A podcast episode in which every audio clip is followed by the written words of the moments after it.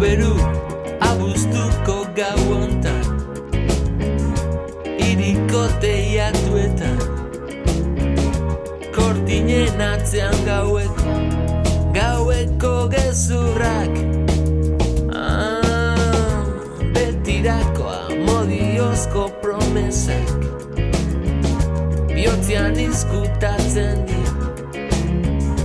Gaur bezelako gau batian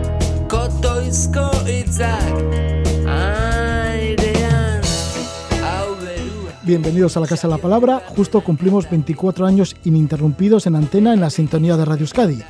Os anuncio que este va a ser el penúltimo programa, ya que en la nueva temporada radiofónica va a comenzar el lunes, pues no estamos en la parrilla. Así que nos quedan dos programas. Mañana nos despedimos, pero hoy todavía tenemos varios temas por difundir. Así, para empezar, tenemos conexión con Edurne Caballero y Ana Santidrián. Ellas también están llegando al final de la ruta, una ruta en bicicleta que están haciendo por la provincia de Teruel. Llevan a cabo el proyecto Viela y Tierra, que consiste en pedalear para dar valor a la tierra y los pueblos que cultivan esta tierra y cuidan la tierra. Van documentando iniciativas por un mundo rural vivo. Luego estaremos con Miquel Llorente, profesor de primatología. Hablamos sobre su libro Primates, Biología, Comportamiento y Evolución. Es un manual para conocer y comprender mejor a los primates no humanos. Estaremos al final del programa con Fernando Viargue. Es un veterano montañero, también fotógrafo. Ha documentado con decenas de miles de fotografías la evolución del Pirineo desde el año 1968. Además ha sido pionero en la práctica del barranquismo. En sus fotografías se puede observar el abandono de los pueblos y el retroceso de los glaciares en los Pirineos. Así que vamos a comenzar en Teruel, terminaremos en el Pirineo de Huesca y entre medio hablaremos del comportamiento de los primates.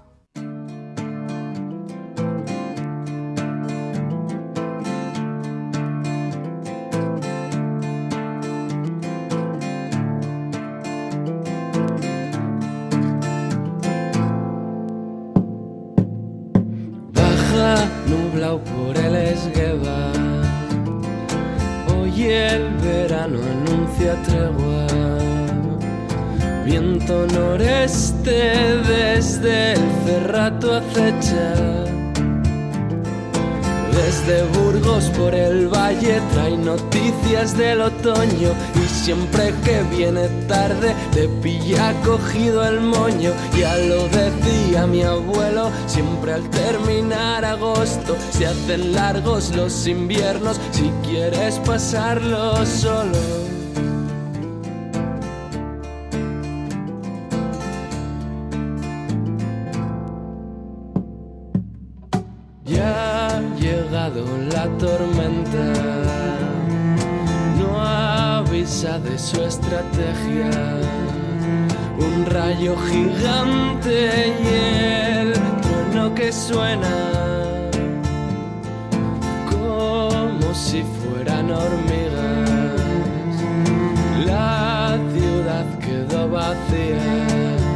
La música del cantautor Guille Jove. Guille Jove también va a participar en la jornada cultural por un mundo rural vivo que se va a celebrar en Ayoza. Esto es en Teruel. Será el final de la ruta de Biela y Tierra. Y es que estamos en una nueva conexión con Edurne Caballero y Ana Santidrián, que son las protagonistas de este proyecto Biela y Tierra, que recorre en bicicleta la provincia de Teruel mm, al encuentro de iniciativas por un mundo rural vivo documentan en vídeo cada una de estas iniciativas y suelen dar charlas en los pueblos. Hemos hecho conexiones con Durne Caballero y Ana Santiridián durante las últimas semanas, desde que partieron el 10 de julio en tren desde Zaragoza hacia la comarca de Giloca, al oeste de Teruel, y ahí se pusieron a dar pedaladas en su bicicleta y después de varias semanas ya están a punto de terminar, porque justamente lo van a hacer este viernes 3 de septiembre. Le damos la bienvenida a Edurne Caballero. ¿Qué tal estás, Edurne? Muy buenas noches. Hola, buenas noches, Roge. Ana Santidía, muy buenas noches. buenas noches. Pues ahí seguís en el camino, invencibles y por toda la provincia de Teruel. Las primeras etapas por las montañas, os disteis cuenta de lo elevado que era, que era también la provincia de Teruel, ¿no? Con tanta montaña y con tanta altitud. Y luego ya bajasteis al Bajo Aragón, a la comarca del Bajo Aragón. Y ahora ya estáis a punto de terminar en Ayoza, vuestro punto final. Así que, ¿cómo os encontráis? Pues estamos muy contentas y con las alforjas llenas de experiencias y sobre todo llenas con el corazón muy lleno por toda la gente que hemos ido conociendo y esa alegría pues enturbia un poco con la tristeza de que ya se acaba esta segunda aventura que, nos ha encantado tanto como la primera y que esperemos seguir repitiendo más veces. Sí, porque todo termina este viernes 3, pero el sábado 4, incluso también el viernes 3, vais a organizar unas jornadas que se llaman así, jornadas culturales por un mundo rural vivo, como colofón de todo de todas las semanas que habéis estado con Viola y Tierra pedaleando.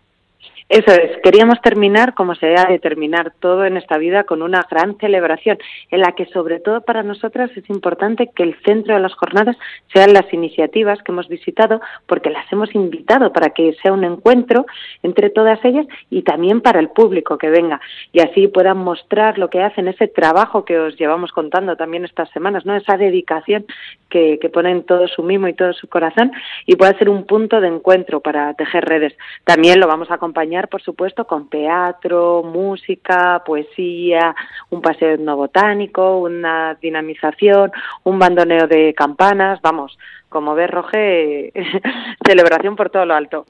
La anterior conexión hace siete días fue en Aguaviva. ¿Cómo os ha ido y qué iniciativas habéis conocido en los últimos siete días? Pues mira, salimos de Aguaviva donde estuvimos en el centro de investigación que ya os contamos, un lugar muy especial, y pedaleamos hasta Foz Calanda, allá para encontrarnos con Manuela de Mermeladas El Ababol, que es, bueno, que es una mujer que hace ya bastantes años que está produciendo mermeladas y que empezó un poco por casualidad. En, en su pueblo, en Fozcalanda, había un festival de artes escénicas y el que lo organizaba le dijo a la gente del pueblo, oye, si tenéis cosas, las podéis poner para que la gente pueda, pueda probarlas.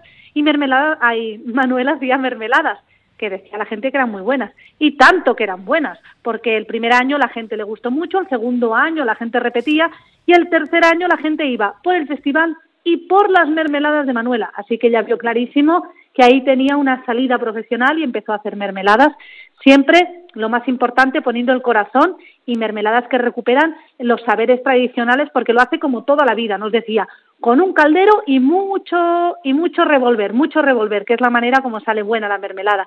Y ahora ha ido innovando y tiene hasta 73 variedades, sabores distintos de mermelada, pero siempre poniendo en el centro la fruta y, el, y la manera de hacer tradicional. Ahí están esas mermeladas, el ababol, que así se llaman, que ababol viene a ser como amapola, ¿no? En aragonés.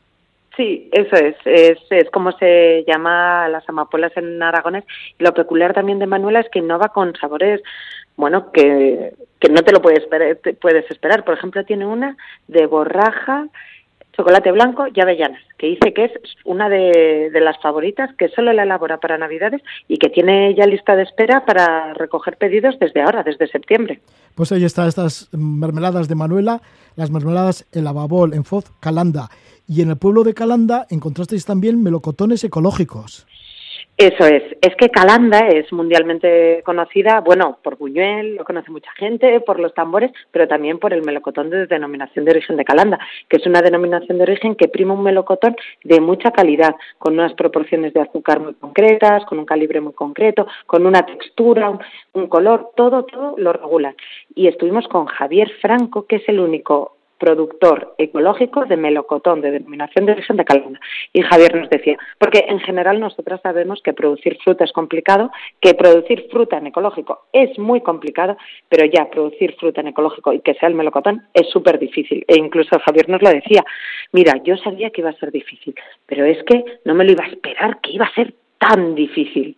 Claro, porque es que cuando produces, la producción de fruta es complicada porque los frutales son delicados y tienen muchas afectaciones por plagas y la, con la producción ecológica estás limitado al, a la cantidad de, de productos que puedes utilizar.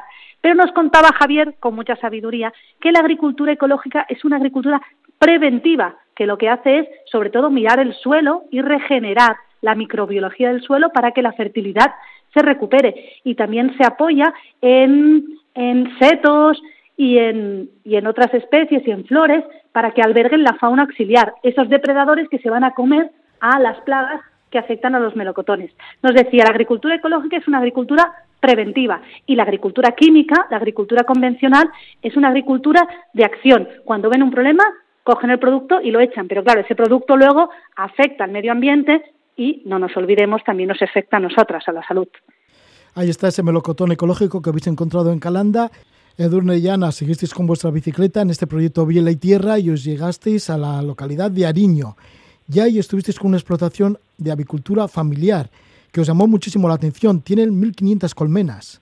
Mm, sí, bueno, nos llamó la atención, aparte por por lo buenas personas que son, con, estuvimos con Carmen y Miguel, que son la tercera, Miguel es la tercera generación de apicultores y el primero que lo ha hecho de forma profesional. Y es un hombre que, bueno, solo ver la pasión con lo que nos contaba toda su vida, con la que nos contaba su amor por las abejas, con la que nos contaba también, porque aparte de hacer apicultura, tienen una pequeña tienda en la que proveen de distintos insumos, trajes de apicultura, etcétera, para todos los apicultores de la zona. Y nos decía que para él es que no concibe otra forma de entender la vida. Y Carmen, que se unió a esta afición de Miguel cuando se casaron y eran jóvenes, decía, mira, es que yo ahora no, no entiendo dedicarme a otra cosa, porque para mí la miel y las abejas es lo que mueve mi vida. Pues ahí está otra, otra iniciativa del mundo rural vivo que habéis documentado en vuestro paso en bicicleta por la provincia de Teruel.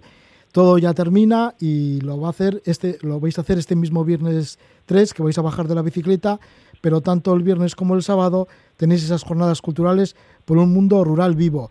¿En qué va a consistir? pues las, las últimas jornadas, estas las jornadas por un mundo rural vivo, van a ser unas jornadas muy completas, porque aparte de lo que comentaba Ana, que el centro va a ser poner pues poner cara a esas iniciativas y que estén presentes y que se conozcan entre ellas y con las personas que vienen hay muchas actuaciones diferentes. Empezamos con un concierto de empezamos lo primero de todo con un bandoleo de, campaneros de los campaneros aquí de, de Alloza que nos van a recibir Después viene un concierto de María Sedano y Mariano Manga que cantan, que son canciones melódicas con enfoques de jazz y de flamenco. Después seguimos con nuestros compañeros Carmelo y Isa de Cinecicleta que vienen a proyectar el cine con pedales, a explicarnos su aventura de cinco años por África proyectando mm, cine en zonas que no tienen electricidad y vamos a poder disfrutar del documental de esta experiencia, Cinecicleta en África. Y luego continuamos el sábado con, empezamos con un paseo etnobotánico por la zona de los barrancos en Ayoza para poder identificar esas plantas que además de, de, estar presentes en nuestro día a día tienen unos usos medicinales y terapéuticos muy interesantes.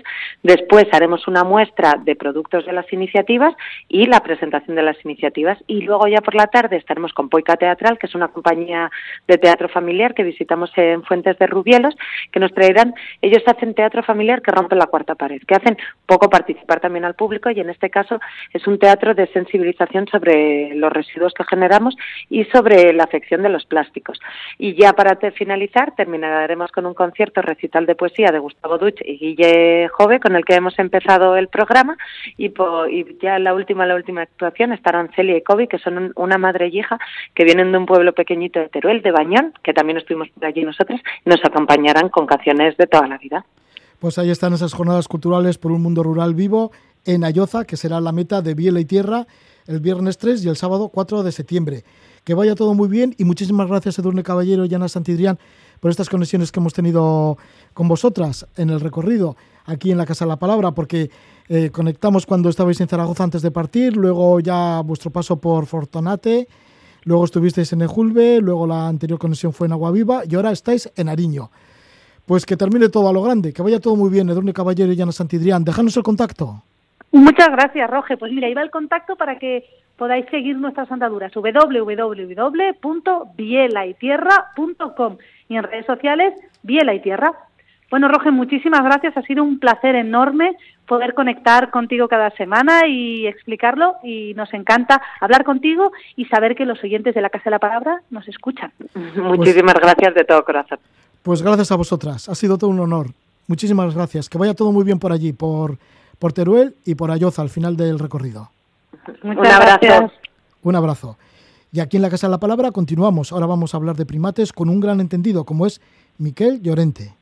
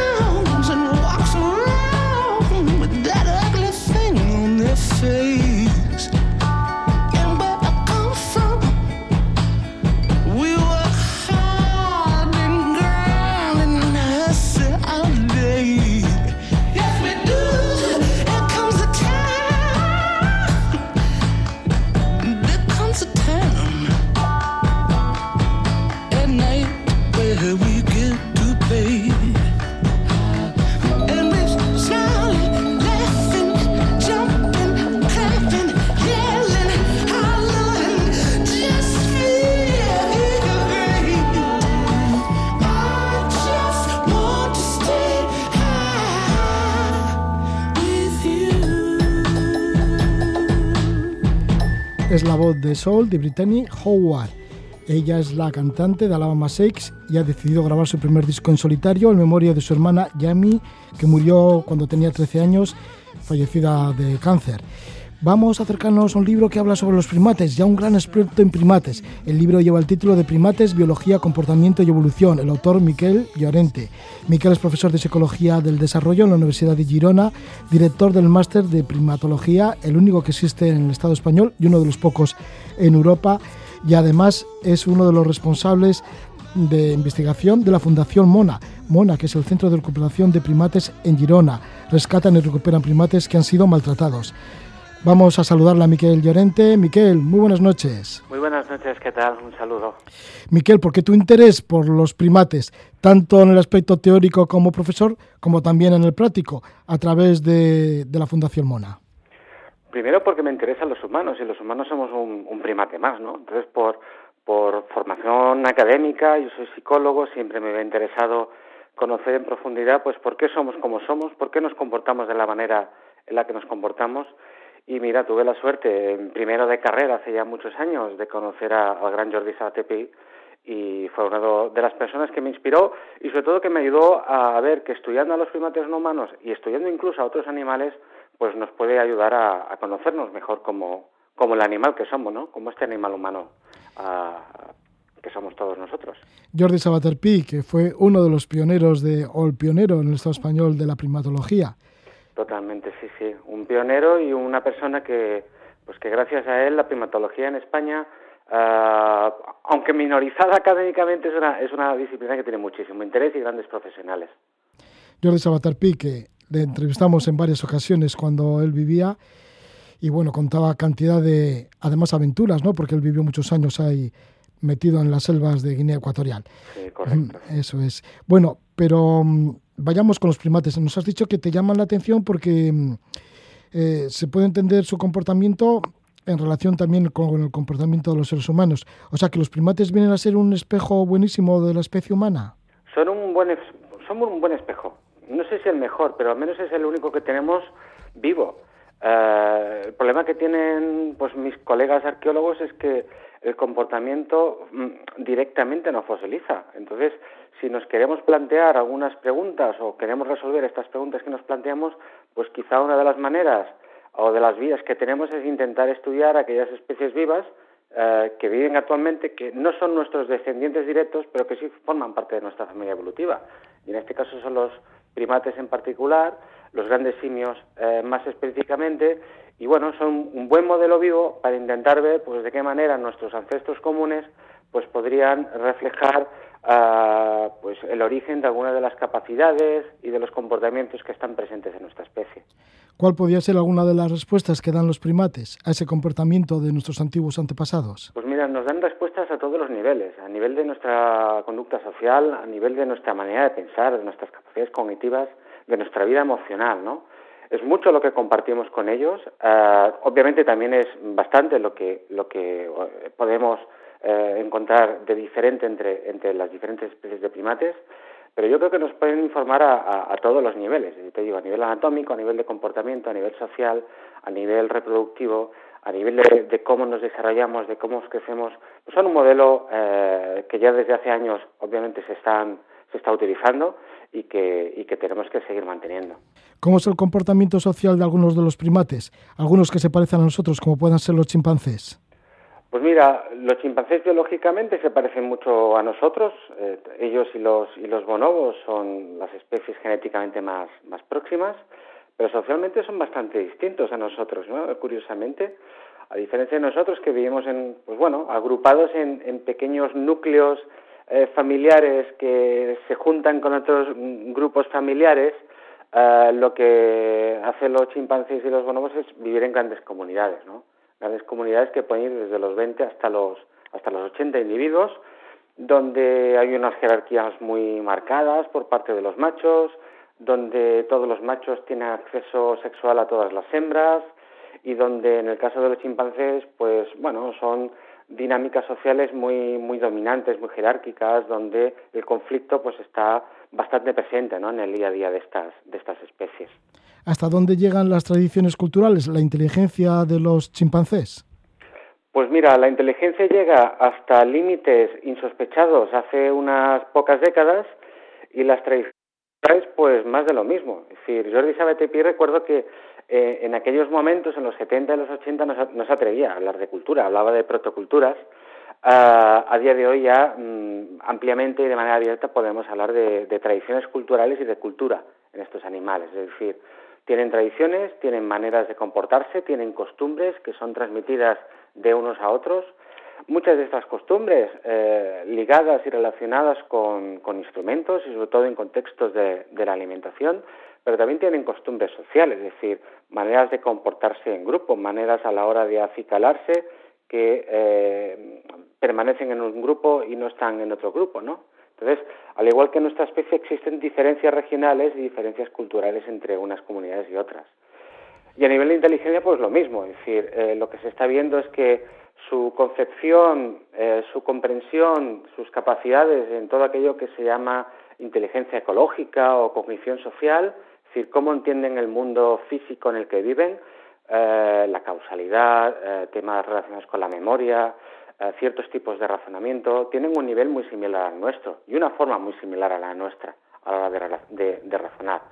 También en todo aquello que tiene que ver con la inteligencia social se está viendo que cada vez la línea que separa nuestra inteligencia de la de ellos es cada vez más fina. Es decir, en los últimos estudios que se están publicando eh, últimamente, lo que se está viendo es que ellos son capaces de comprender la mente del otro, comprender los estados mentales del otro, lo que el otro piensa, cómo se siente el otro, qué es lo que el otro percibe, qué es lo que el otro sabe, son capaces de engañar. Y todo esto son cosas muy humanas que hasta hace muy poco no se habían podido evidenciar en, especies eh, pues como, como el caso de los chimpancés o de los, o de los bonobos. Nosotros los humanos también somos primates. ¿Cuáles son las diferencias notables entre los seres humanos con los chimpancés o los bonobos? Cada vez son menores, pero yo creo que hay algunas diferencias que hay que, hay que marcar eh, y hay que recalcar. Eh, obviamente, cada vez conocemos más en profundidad cómo es el sistema de comunicación de ellos y sabemos que se comunican eh, sobre todo con gestos, tienen un sistema de comunicación gestual muy complejo, pero no hablan. Y, esta pequeña diferencia es una pequeña gran diferencia. Es decir, si bien ellos tienen una manera de pensar compleja, tienen unas capacidades complejas, tienen una inteligencia muy avanzada, lo que nos permite a nosotros nuestro lenguaje, nuestro sistema de comunicación peculiar, es multiplicar estas capacidades. ¿no? Eh, hay un psicólogo muy, muy, muy antiguo que yo explico en mis clases de, psicología del desarrollo que se llama, se llama Vygotsky, que ya nos decía que el lenguaje actúa en el ser humano pues como un amplificador cognitivo, ¿no? Entonces, nosotros disponemos de este amplificador. Nosotros es como si estuviéramos siempre enchufados, ¿no? con la guitarra al amplificador y ellos, pues bueno, es como si tocaran con, con una guitarra acústica, ¿no? O con una guitarra clásica. Quizá parece que las cosas suenan de la misma manera, eh, quizá ellos también son capaces de hacer bonitas melodías, pero lo que te puede permitir tener un amplificador, incluso lo que te puede permitir un ordenador enchufado a este amplificador en el que puedas meter efectos y samples y cosas, es multiplicar y darle un potencial a este sistema cognitivo y a esta inteligencia nuestra que yo creo que es muy difícil de encontrar en el resto de los animales. Has comentado que los más parecidos a nosotros pueden ser los chimpancés y los bonobos. ¿Y los gorilas? ¿Los, los gorilas forman parte también de nuestra familia evolutiva. Nosotros somos grandes simios, somos homínidos, al igual que los chimpancés, que los bonobos, que los gorilas y que los orangutanes. Eh, los más cercanos filogenéticamente, eh, evolutivamente, son chimpancés y, bonobos, y después vendrían gorilas, y después, en tercer lugar, vendrían los, orangutanes. ¿Gorilas, orangutanes, bonobos y chimpancés están en vías de extinción? Desgraciadamente, estas, estas cuatro especies que son nuestros parientes vivos actuales más cercanos, grandes simios, el 100% de ellos están en peligro de extinción. Algunos de ellos, como, como los gorilas, las dos especies que hay de, gorilas, tanto el occidental como el oriental, están en peligro crítico de extinción. Algunas subespecies de chimpancés en algunas zonas de África también están en peligro crítico de extinción. Algunas especies de orangutanes, como por ejemplo el de Sumatra o como por ejemplo el último orangután que se ha descubierto hace eh, un par de años, el orangután de Tapanuli, también está en riesgo de, de, peligro crítico de extinción. Es decir, el drama es tremendo. Eh, al principio de la, de la conversación hablábamos de que pueden ser un espejo muy interesante para, para podernos observar y para podernos ver pues esta parte más animal, el problema es que este espejo se está difuminando y está en vías de extinción. Es decir, si las cosas no cambian, quizá no tengamos donde podernos mirar. ¿Cuál es el problema? ¿Por qué están en vías de extinción? ¿Por qué pueden desaparecer estos grandes primates? Eh, el problema de los grandes simios a nivel de conservación y el problema de las 500 especies de primates que actualmente están documentadas a nivel de conservación, el problema de estas 500 especies es el, un primate, que, somos nosotros. Es decir, al final la principal causa de que los primates estén en, peligro de extinción es, eh, es responsabilidad de otro primate que somos sapiens, que somos nosotros. ¿Qué es lo que hacemos? Destruir su hábitat. Fundamentalmente la destrucción del hábitat es el principal problema. Una vez destruimos el hábitat, para la función que sea, es decir, la función puede ser obtener madera, montar una mina de coltán, eh, hacer monocultivos de, de, palma de aceite, de soja, de maíz para hacer biocombustible. Independientemente de esto, el principal problema es la destrucción del hábitat. Junto a esto, junto a esto, pues una vez destruimos el hábitat, lo que conseguimos es poderlos cazar más fácil, mm, poderlos cazar no solo para consumir su carne, sino pues para poder hacer comercio con, con, crías, para eh, mascotas o para el mundo del entretenimiento. Em, enfermedades, eh, al final, eh, una vez entras en el hábitat de estas especies y las destruyes, entras en su casa y las destruyes y abres la puerta, la bola de nieve que se genera es imparable. Quizás si seguimos destruyendo el hábitat natural, nosotros, los Homo sapiens, terminaremos desapareciendo. Obviamente, y de hecho una de las razones que nos tienen que motivar para proteger los hábitats donde viven estas especies es que eh, sabemos ya a día de hoy que conservando sus hábitats también nos protegemos a nosotros como nuestra especie. Al final es un poco un, colchón eh, que nos puede servir a, nosotros. Y esto cada vez se, sabe más. Es decir, eh, por temas de salud, por temas incluso económicos, por temas de sostenibilidad económica de estos países, necesitamos proteger estos hábitats. No solo es un tema animalista o un tema conservacionista, sino que tiene su función pragmática para conservarnos y para que nosotros tengamos una mayor calidad de vida. Escuchamos a Miquel Llorente Espino, autor del libro Primates, Biología, Comportamiento y Evolución. Él es profesor de Psicología del Desarrollo en la Universidad de Girona, también director del máster en primatología, el único que existe en el Estado español, y además de esto, pues también es responsable de investigación de la Fundación Mona, una fundación que se creó el año 2001 y rescatáis, recuperáis primates que han sido maltratados. ¿De dónde provienen estos primates? Pues de particulares en la mayoría de los casos, particulares que los tenían como mascotas eh, que aunque no es legal, pues bueno, hay gente que todavía mantiene chimpancés o otras especies de primates como mascotas y también pues animales que provienen del mundo del entretenimiento, animales que han trabajado en el circo o que han trabajado para la publicidad. Eh, nos puede parecer muy gracioso ver a un, a un animal salvaje en un, en un circo o incluso nos, puede, nos podría gustar tener un mono en casa, pero lo que no sabemos es cuáles son las consecuencias que, esto tiene para estos animales, que son, son bastante graves y bastante catastróficas a nivel físico, pero sobre todo a nivel psicológico. ¿Cuáles son estas consecuencias, algunas de ellas? Pues mira, desde una discapacidad social de por vida, es decir, son animales que les va a costar mucho a algunos de ellos poderse relacionar con sus congéneres el resto de sus vidas y no, no les queda otra hasta taras psicológicas. Es decir, eh, se sabe de que algunos de estos animales, algunos perfiles de estos animales que se consideran que han sido maltratados, pueden acabar desarrollando trastornos mentales similares a los que, a los que pueda desarrollar un humano en unas circunstancias similares. Miquel, ¿nos puedes dar un contacto con la Fundación Mona? Sí, es muy fácil de, conseguir. La web es www.fundacionmona.org y entrando allá pues se verá todo lo que, lo que el trabajo que se realiza por parte del equipo y todas las áreas en las que trabajamos a nivel de rescate, a nivel de rehabilitación, de investigación, de educación también con chicos y chicas y bueno, yo creo que es, es bonito y recomendable para, para visitar y para conocer no solo Mona, sino el mundo de los, de los primates. Ahí está la Fundación Mona y luego también ahí está tu libro, Primates, Biología, Comportamiento y Evolución, un libro que además está muy ilustrado, más de 100 ilustraciones que explican el contexto. Un libro que está dedicado a muchos alumnos tuyos, bueno, especialmente para los alumnos, pero que es un libro también que se puede, que lo, que lo puede leer cualquiera, ¿no? Sí, yo creo que he conseguido... que es ah, bastante asequible. Sí, crear un, un, un discurso que a la gente no le da miedo entrar, ¿sabes? Es decir, es fácil de leer para una persona que, que tiene ganas, eh, aunque no tenga ningún tipo de, carrera o doctorado en, ciencias, ¿no? Entonces yo creo que es un libro para todos los públicos y solo hay un requisito y es que te gusten los primates porque si no igual te puede resultar un poco aburrido. Pero yo creo que no, ¿eh? yo creo que, el texto es, asequible, es divulgativo, eh, tal como has comentado, hemos tenido la suerte de, contar con la colaboración de un montón de amigos y amigas, fotógrafos e ilustradores que hacen mucho más ameno y asequible el texto. El libro Primates lo edita Links.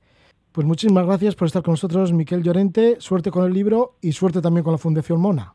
Pues igualmente, muchas gracias por vuestro interés.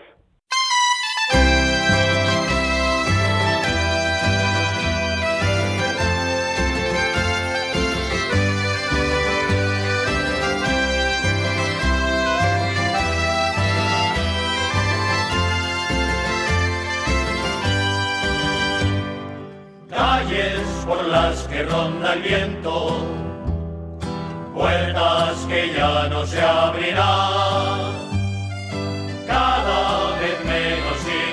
viejos, que así el cuento acaba mal, aunque de ti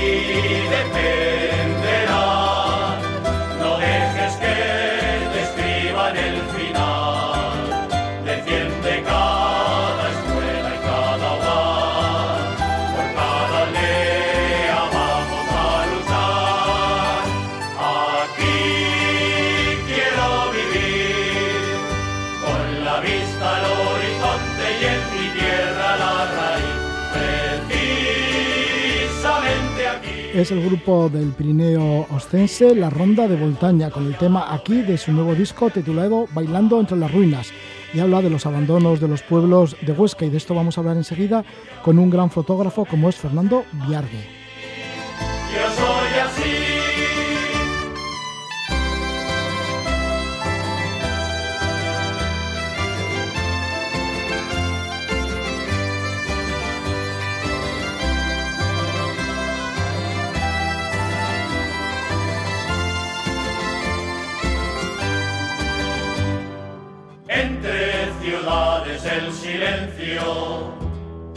Tierra de nadie que cruzar, borda caída, pozo seco, parque temático,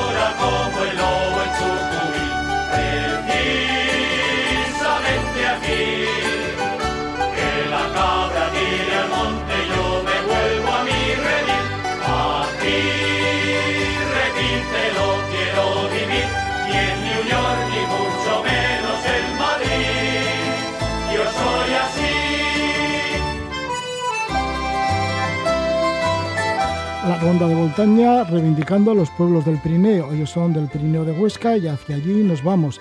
Estamos con Fernando Viargue. Nació en Huesca en el año 1940. Tiene 79 años, montañero, fotógrafo de gran afición, cuenta con un archivo de 80.000 diapositivas y ha captado con su cámara la evolución de los pueblos y montañas del Pirineo desde el año 1968.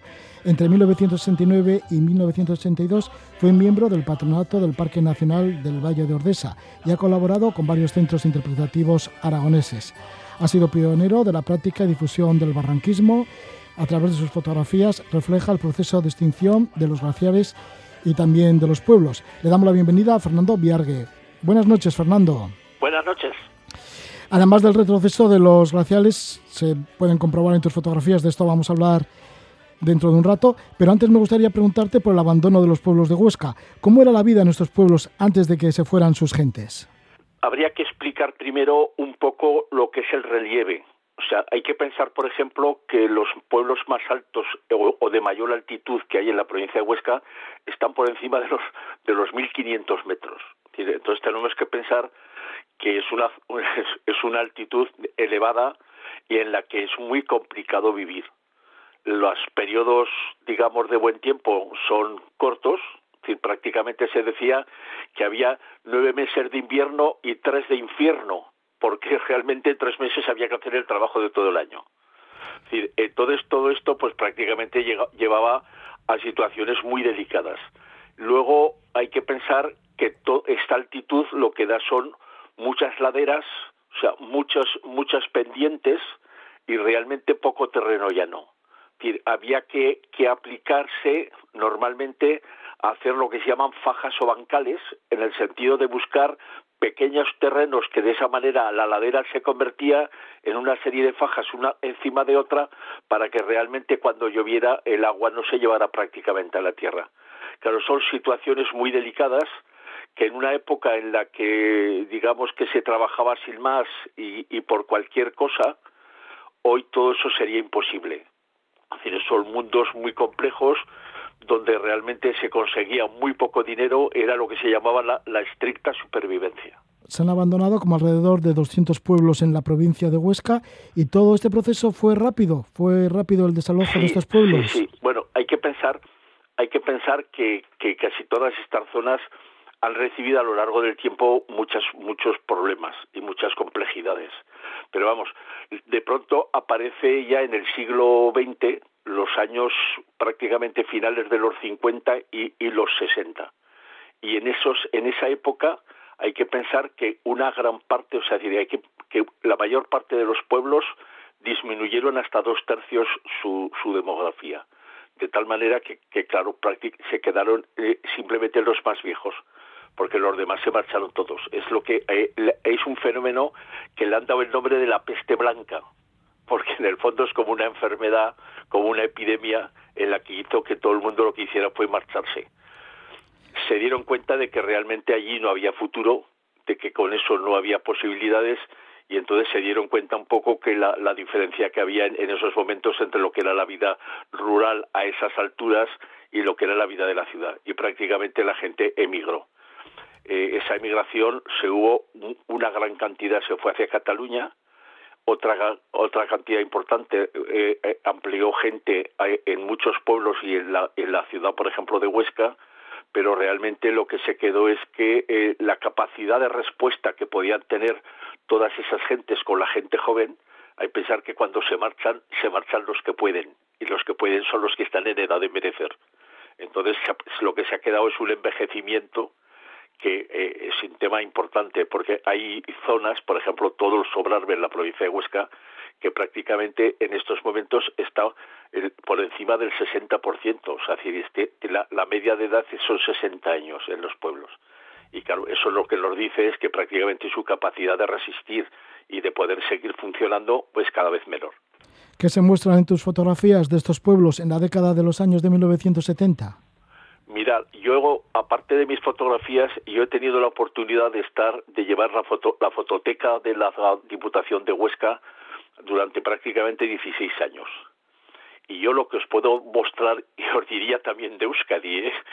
que lo que se ve en las fotografías antiguas es lo, que lo que hemos pasado todos y han, pasado todos ha sido hambre. las cosas en determinados momentos no, no estuvieron muy difíciles no hubo recursos suficientes y entonces prácticamente todo este todo este tema es una madeja de cosas que se añaden y se unen para que al final toda esta gente haya tenido que marchar. Hay veces que dices, hombre, si se marchan los que quedan son menos y tienen más capacidad de resistir. Pues no, porque muchas veces las circunstancias y las herramientas y los materiales son lo suficientemente difíciles como para que entonces con cuanta menos gente, menos posibilidad de poder atacar todas esas largas pendientes y difíciles pendientes que tenemos en el Pirineo. Has combinado la fotografía de estos pueblos con la naturaleza. ¿En dónde has puesto el foco? ¿En qué zonas? Bueno, ya verás, hay, hay un tema que en naturaleza hay un tema que siempre me ha preocupado y es que de pronto hay, hay cosas a las que se le da, déjamelo decir así, no voy a decir demasiada importancia, sino llámalo demasiada publicidad si quieres y en cambio hay otras que siempre se quedan pues un poco al margen de. Bueno, a mí me gusta mucho hablar de, de todas estas cosas, de temas que prácticamente la gente no ha manejado. Por ejemplo, pues yo saqué todo el tema de los barrancos en una época en que, en que los barrancos no, ni se hablaban, ni se conocían, ni estaban. pues he manejado, por ejemplo, mucho y aquí he empujado mucho una zona como es Monegros, es lo que se llaman aquí la parte, digamos, eh, en la provincia de Huesca una ventaja que tiene es que es muy variada, que igual que tenemos Pirineo arriba, tenemos desiertos abajo. Pues el tema de, de Monegros es un tema que también estaba muy poco desarrollado. Y es importante porque de vez en cuando hay cosas que hay que irlas explicando, hay que irlas valorando, y yo creo que si no lo sabemos explicar suficientemente bien, tampoco tendremos una respuesta para que todo eso pueda funcionar adecuadamente. Fernando, y lo has divulgado mucho, no solo ahora, sino también en tiempos anteriores, porque has dado como casi 2.500 proyecciones de diapositivas. Sí, pero 2.500 proyecciones son muchísimas. Muchísimas. Mira, eso supone, he hecho los números y supone una, una a la semana durante 45 años. Pero eso forma parte del, del sistema. O sea, a mí me ha gustado siempre mucho hablar, me gusta mucho interactuar con la gente. Entonces, bueno, pues hemos ido pues por muchísimos sitios. O sea, decir, En Euskadi también habéis dado proyecciones. También, también. Sí, también, sí, sobre, también. sobre Ordesa, el Monte Perdido. Sí, todo. Sí, sí, Anisco, bueno, es que, es que hay cosas que, cosas que se repetían. oye. Sí. Pero vamos, eh, prácticamente hemos hablado de todo. ¿eh? Hemos hablado, por ejemplo, un tema que yo he, he interactuado también mucho son los bosques. Es decir, es, es un mundo complejo. O sea, decir, igual que hemos dicho que los glaciares se están retrotrayendo, si vierais las fotos, por ejemplo, yo he- no no de, de, de otras personas, las mías, fotos hechas por mí en el año 81, y dices, bueno, pues son 20 y 20 hace 40 años, pues tampoco hace tanto. Y realmente los glaciares, déjamelo decir, disfrutaban de una salud magnífica. Pero de pronto, a partir del año 2000, la evolución que ha habido ha sido tremenda, ha disminuido. Pero ocurre al revés con los bosques. Los bosques, ¿qué pasó? Se ha ido prácticamente la gente. La gente necesitaba leña todo el año. Entonces había que cortar mucho y había que afectar mucho a los bosques. Pero es que ahora no hay, no hay la, la madera ha perdido valor y en estos momentos no hay ni subastas. Durante muchos años las subastas de madera pues pudieron muchos ayuntamientos pudieran subsistir gracias a la madera que, que prácticamente se, se concursaba. Pero claro, todo, todo eso ha desaparecido, entonces ahora hay más árboles, digamos, más densos y en mejores condiciones que han estado nunca. Yo creo que es que es difícil que estén en mejores situaciones que ahora. Bueno, pues todo eso a veces es bonito, el poderlo ir reflejando en fotografías, porque si eres un mínimo inteligente, tú tienes que te- ir dándote cuenta de que todo eso está evolucionando y de que todo eso es interesante, que de alguna manera se busque un, un fiel reflejo para que todo el mundo luego sepa de qué va. De manera que has podido comprobar que los glaciares efectivamente están retrocediendo y además has volado sobre estos glaciares en helicóptero Sí. como unas cinco veces y sin embargo los bosques están avanzando. No, por descontado. Sí, pero piensa, por ejemplo, o sea, el tema de los glaciares mm, es difícil llegar a, a ellos en, en circunstancias normales. O sea, decir, tú puedes ir a hacer un recorrido hacia un glaciar, vas, lo que hacía, decimos, dejármelo decir así en una frase muy aragonesa, tocamos chufa. O sea, llegas, tocas un, minuto y te tienes que marchar. Eh, la ventaja, yo, por ejemplo, tuve la suerte de que eh, el Parque Nacional de Ordesa, por ejemplo, eh, tuvo unos unos con- contratos de helicóptero por una serie de horas en una serie determinada de años. Luego esas horas no se cumplían porque no eran normalmente para temas de, problemas de incendios y de cosas, no se cumplían y entonces se hacían unos viajes simplemente para valorar un poco lo que era el parque. Entonces nos llevaron sobre todo el tema, por ejemplo, de lo que es el glaciar de Monte Perdido. Entonces hay una serie de fotografías magníficas. Entonces, que esas cosas se dan. Luego la, Diputación General de Aragón pues tuvo que hacer una serie, una especie de inventario para ver dónde estábamos y, y cómo, cómo iba evolucionando. Bueno, pues se hizo otro viaje en helicóptero en el que también hi- hicimos un montón de fotografías. Pero eso, dejármelo decir, son lo, lo que yo llamo los, los puntos de suerte. Eh, A lo largo de una vida, pues igual que, que tienes momentos en los que son tristes, pues tienes momentos de estos óptimos que en un momento determinado te permiten hacer cosas que de otra manera ni se te ocurrirían. Tiene que ser bello, ¿no? Sobrevolar los glaciares del Pirineo. Es, es muy bonito porque ya verás, sea, es muy curioso. Yo recuerdo que, que el, el, el piloto necesitaba a alguien al lado que yo que hacía ese trabajo para irle diciendo por dónde tenía que ir, por, porque él no sabe dónde están los glaciares. Entonces había que irle explicando cómo tenía que ir por un sitio y por otro. Claro, eso te permite también, a poco fue fotógrafo que seas, pues poder controlar el sol y saber por dónde tienes que entrar para que las fotografías sean más adecuadas. Hay, hay muchas cosas buenas. Yo, déjamelo decir, eh, mm, le llamo muchas veces eh, eh, cuando llegas a un sitio y disfrutas mucho y haces muchas fotos, a eso le llamo entrar en trance. O sea, llega el fotógrafo y lo que ve es de tamaña magnitud que, que, te queda una especie de resquemor de pensar como ahora no me haya salido bien, esto es para matarme.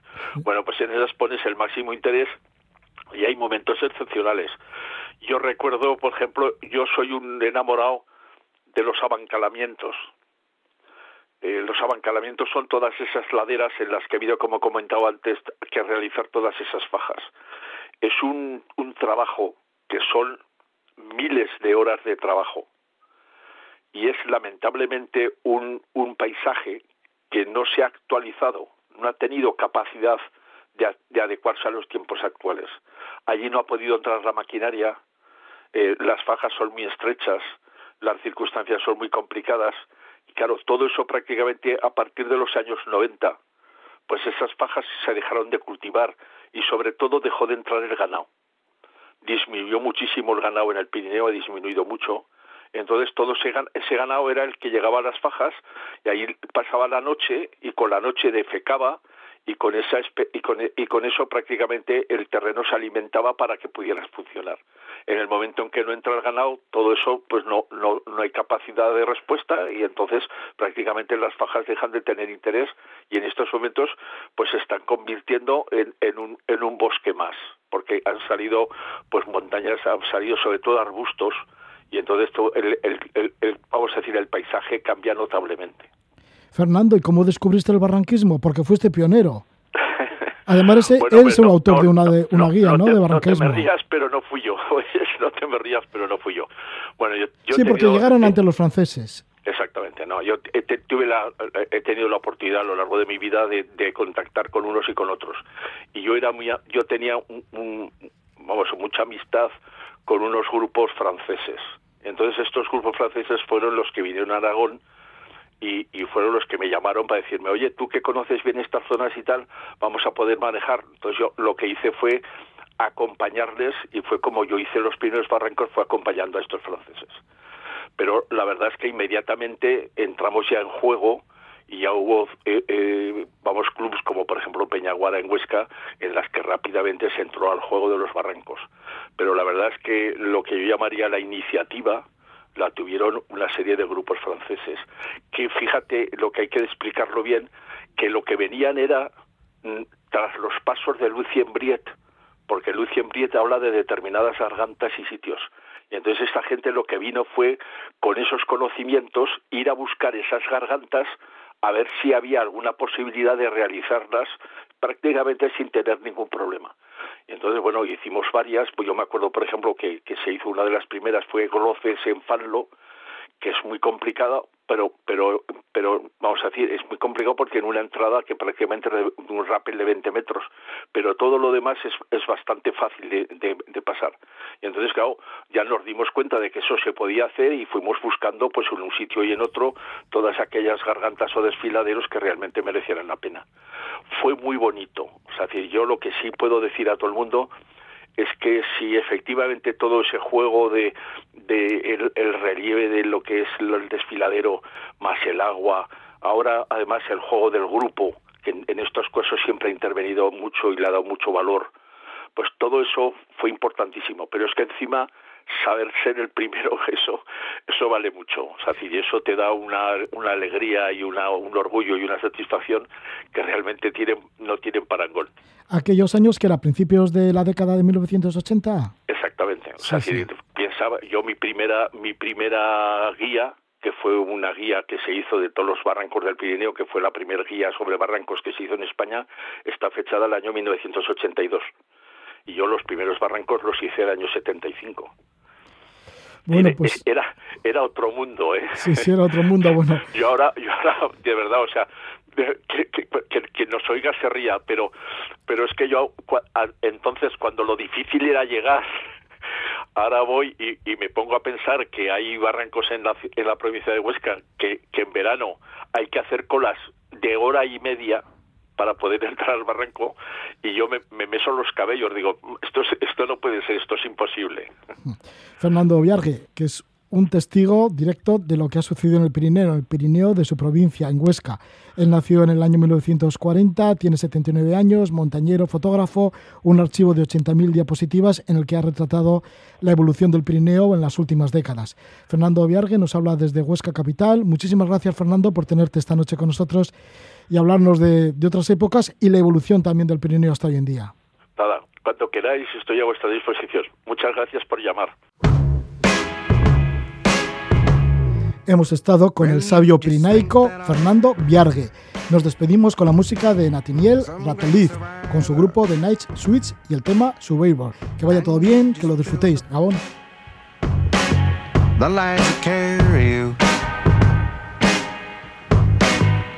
Well, I don't even talk that way.